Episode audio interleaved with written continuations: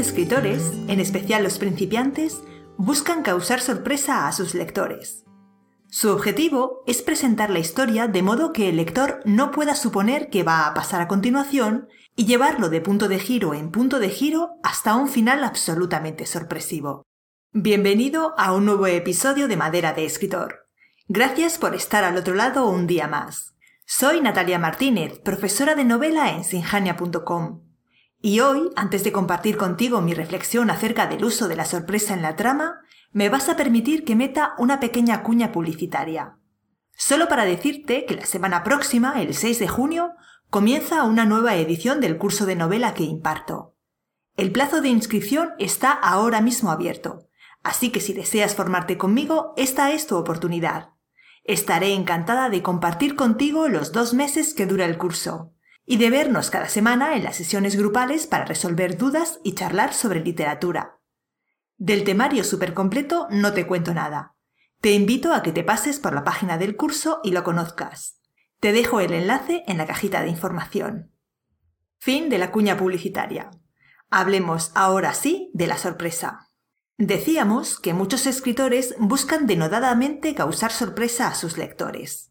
Ese prurito de sorprender comienza ya con la búsqueda de un tema original, un personaje original, un argumento original, se busca lo inédito, lo nunca escrito.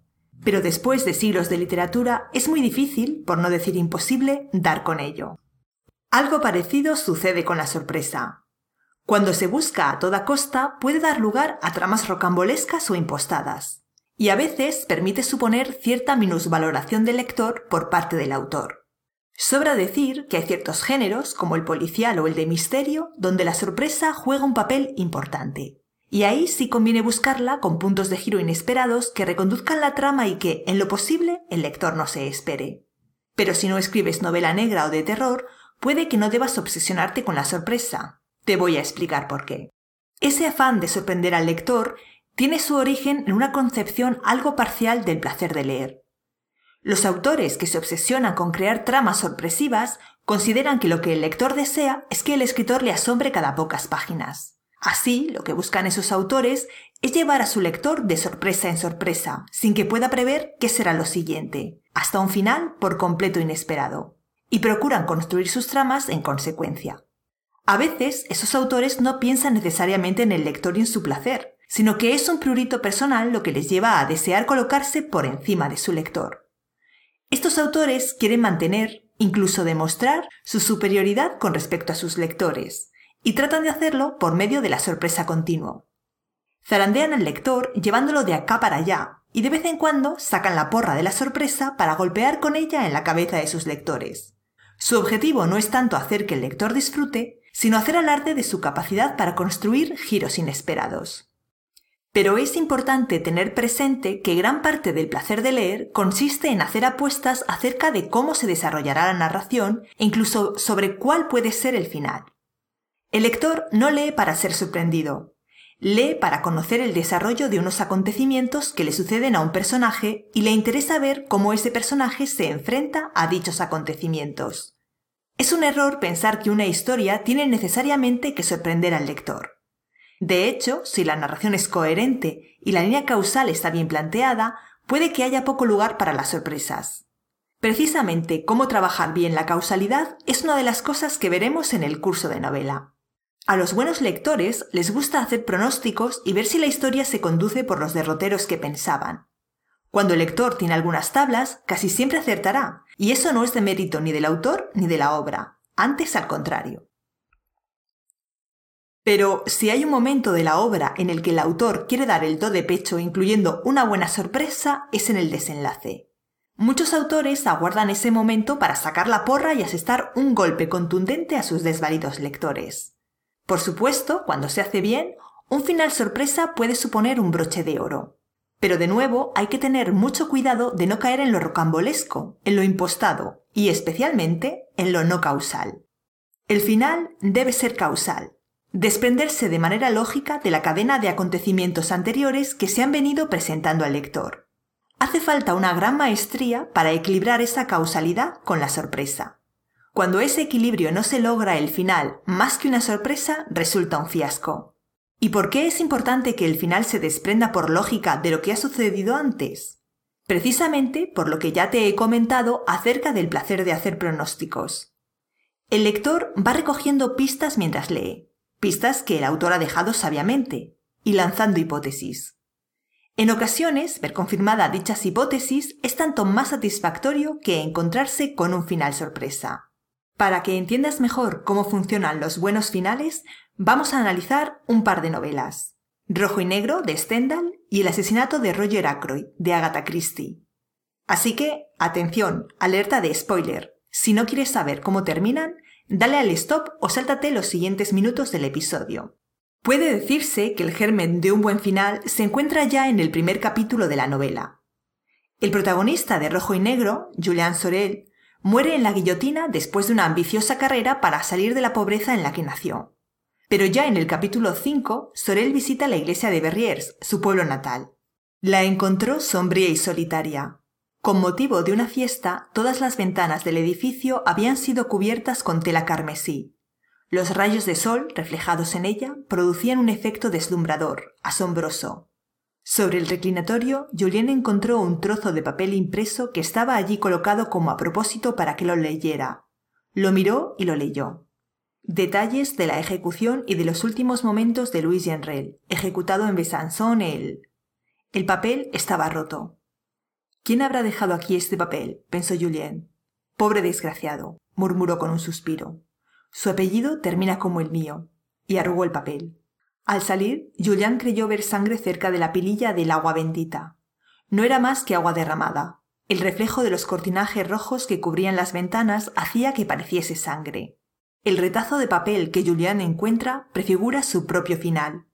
El trozo de papel impreso recoge una ejecución en Besançon, donde el propio Julián será ajusticiado.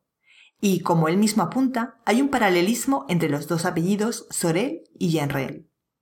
La luz filtrada por los cortinajes rojos hace que el agua derramada parezca sangre, anunciando el truculento final que tendrá que afrontar el personaje en el desenlace. Todavía más, los mismos cortinajes rojos estarán colgados en la iglesia el día que Julien entre en ella para intentar asesinar a Madame de Renal, crimen por el que será condenado. Frente al final de Rojo y Negro, cuyo germen anida ya en los primeros capítulos, tenemos un final sorpresa como el que la maestra de la novela policíaca Agatha Christie ideó para el asesinato de Roger Ackroyd, una de sus primeras novelas. La novela está narrada por el Dr. Shepard, de la pequeña localidad de King's Abbot, donde sucede un extraño crimen. A esa localidad acaba de mudarse Hércules Poirot, que investigará el asesinato teniendo como escudero al diligente Dr. Shepard. La novela se cierra con la acostumbrada escena en la que Poirot reúne a todos los sospechosos para revelar quién cometió el asesinato. Y el asesino resulta ser el mismísimo Dr. Shepard. Desde luego, este es un final inesperado y Christie hizo un uso soberbio de un narrador no fiable. Pero al tiempo, el lector no puede evitar sentir cierta decepción porque, como es natural, al actuar Shepard como narrador, ha presentado la información de manera que fuera imposible colegir que él era el más interesado en asesinar a Roger Ackroyd, y el que tuvo los medios y la oportunidad de hacerlo. El lector ha tenido siempre una visión parcial e incompleta y, de ese modo, sus pronósticos solo podían resultar erróneos. Sin duda, este es un excelente final sorpresa, pero deja un gusto amargo. Al escribir, a veces conviene más centrarse en dosificar bien la información que en pergeñar puntos de giro impactantes que dejen al lector con la boca abierta. Probablemente cueste más lo primero que lo segundo. Revelar el dato preciso en el momento adecuado para que, llegado el momento, si el lector sigue la línea de puntos, todo encaje, requiere de una enorme pericia. Hay que desarrollar un gran instinto narrativo a fuerza de lecturas para lograrlo. Dosificar bien la narración a veces precisa sutileza, para que el dato esté ahí como aletargado hasta que cobra todo su sentido. A veces, por el contrario, hay que tener la inteligencia de saber cuándo dar un dato de forma clara. Muchas veces revelar información beneficia más a la historia, a su tensión e incluso a su intriga que ocultarla, incluso en géneros donde la sorpresa importa, como el negro. Imagina, por ejemplo, una novela donde un rico industrial ha desaparecido. No sabemos si está vivo o muerto, si se ha ido por propia voluntad, si ha sido asesinado o si ha sido secuestrado. La investigación del caso promete ser interesante. Ahora imagina la misma novela en la que, desde un primer momento, el autor revela que el industrial ha sido secuestrado por un antiguo compañero de colegio que tiene envidia de su éxito y lo ha encerrado en un sótano sin comida ni agua. La investigación del caso sigue siendo interesante, pero se le añade la tensión extra que provoca al lector saber que la vida del industrial corre peligro y que mientras la policía descarta posibilidades, el tiempo de la víctima se agota. Como ves, hay que tener cuidado con la sorpresa. No siempre es necesaria y muchas veces ni siquiera es aconsejable. Asegúrate de construir tramas sólidas, con una línea causal vigorosa, en las que el final sea el resultado lógico de lo que se ha narrado y en las que el arco dramático trace una línea armoniosa desde el principio hasta el final. Hasta aquí llega el episodio de hoy. Espero que estas reflexiones sobre el uso de la sorpresa te hayan parecido interesantes. Ahora podemos charlar un poco en los comentarios. ¿Te gusta incluir sorpresas en tus narraciones? ¿Consideras que la sorpresa es lo que hace funcionar una obra? ¿Crees que el lector espera ser sorprendido y se decepciona cuando esto no pasa? ¿Habías pensado alguna vez en el placer de hacer pronósticos mientras se lee? Y volvemos a vernos de nuevo dentro de 15 días con el que será el último episodio de la temporada. Oh, lo hago yo porque no tengo efectos de sonido. Como es el episodio final, te contaré algunas maneras de aprovechar el verano si eres escritor. Ya sé que los del hemisferio sur camináis ahora hacia el invierno, pero algún día el verano regresará. Y no olvides que si te quieres formar conmigo, el plazo de inscripción para unirse al curso de novela está abierto esta semana, hasta la medianoche del domingo 5 de junio o bien hasta que se agoten las plazas. Ojalá te vea allí. Un abrazo.